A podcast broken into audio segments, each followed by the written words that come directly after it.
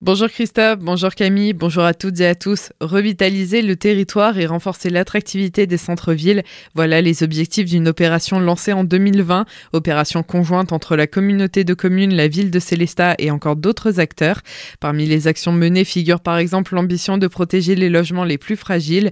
Des aides à la rénovation des habitats ont d'ailleurs récemment été votées par la communauté de communes.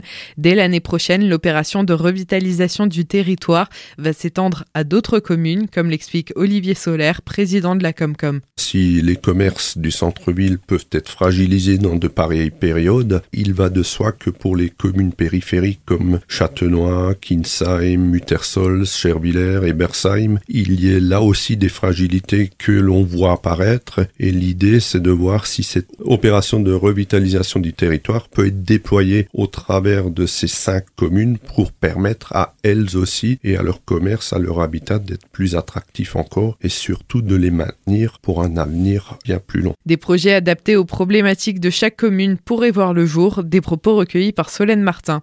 L'agence de l'eau Rhin-Meuse annonce un plan d'aide de 30 millions d'euros face aux nombreux assèchements de rivières cet été, alors même que l'hiver avait largement rempli les réserves de l'eau.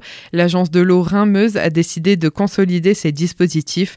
30 millions d'euros supplémentaires seront donc ajoutés aux 150 millions déjà investis annuellement par l'agence pour protéger les milieux naturels et assurer l'approvisionnement en eau potable. L'agence de l'eau Rhin-Meuse déplore une situation climatique qui s'empire et craint des étés de plus en plus asséchants. Elle affirme que pour le moment, nous sommes mal préparés aux crises à venir. Demain, une visite ministérielle est prévue en Alsace. Christophe Béchu, le ministre de la Transition écologique et de la cohésion des territoires, se rendra à Strasbourg. C'est à l'occasion de la cinquième édition des Assises nationales des risques naturels qui se tiennent demain et vendredi au Palais de la musique et des congrès.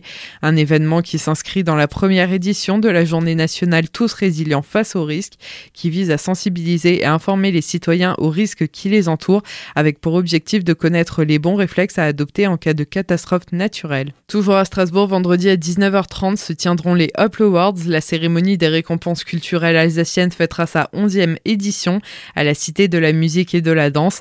Les Up Awards mettent en lumière le monde culturel alsacien, dont les acteurs de la saison 2021-2022 seront récompensés à travers plusieurs catégories, de l'affiche au spectacle vivant en passant par le clip musical. Pour assister à la cérémonie, les places sont à réserver sur la billetterie en ligne sur le site uploawards.fr. Dans le cadre des rendez-vous des aidants, la Maya d'Alsace, en collaboration avec les caisses de complémentaires Agirc Arco, organise 10 rendez-vous intitulés Alzheimer Parlons-en. Ils visent à répondre aux questions et inquiétudes concernant cette maladie qui touche plus d'un million de personnes en France. Demain, le rendez-vous est à Ebersheim, à la salle polyvalente. Au programme Théâtre Forum par la compagnie de théâtre de la Luciole, échange avec un médecin ou encore rencontre avec des partenaires du territoire qui auront pour objectif de mieux faire connaître la maladie. Les manifestations se tiendront de 14h à 17h. Plus d'informations sur le site alsace.eu. Hier en fin de journée, un important bouchon s'est créé sur l'A35. Peu avant 17h, un accident impliquant trois voitures est survenu pratiquement à hauteur de Colmar.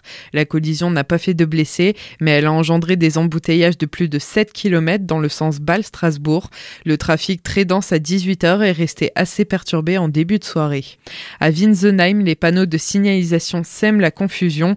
Nous en avions déjà parlé, l'ensemble de la commune est limité à 30 km heure depuis le 1er octobre, hormis les axes principaux comme la route de Colmar, qui sont restés limités à 50 km heure.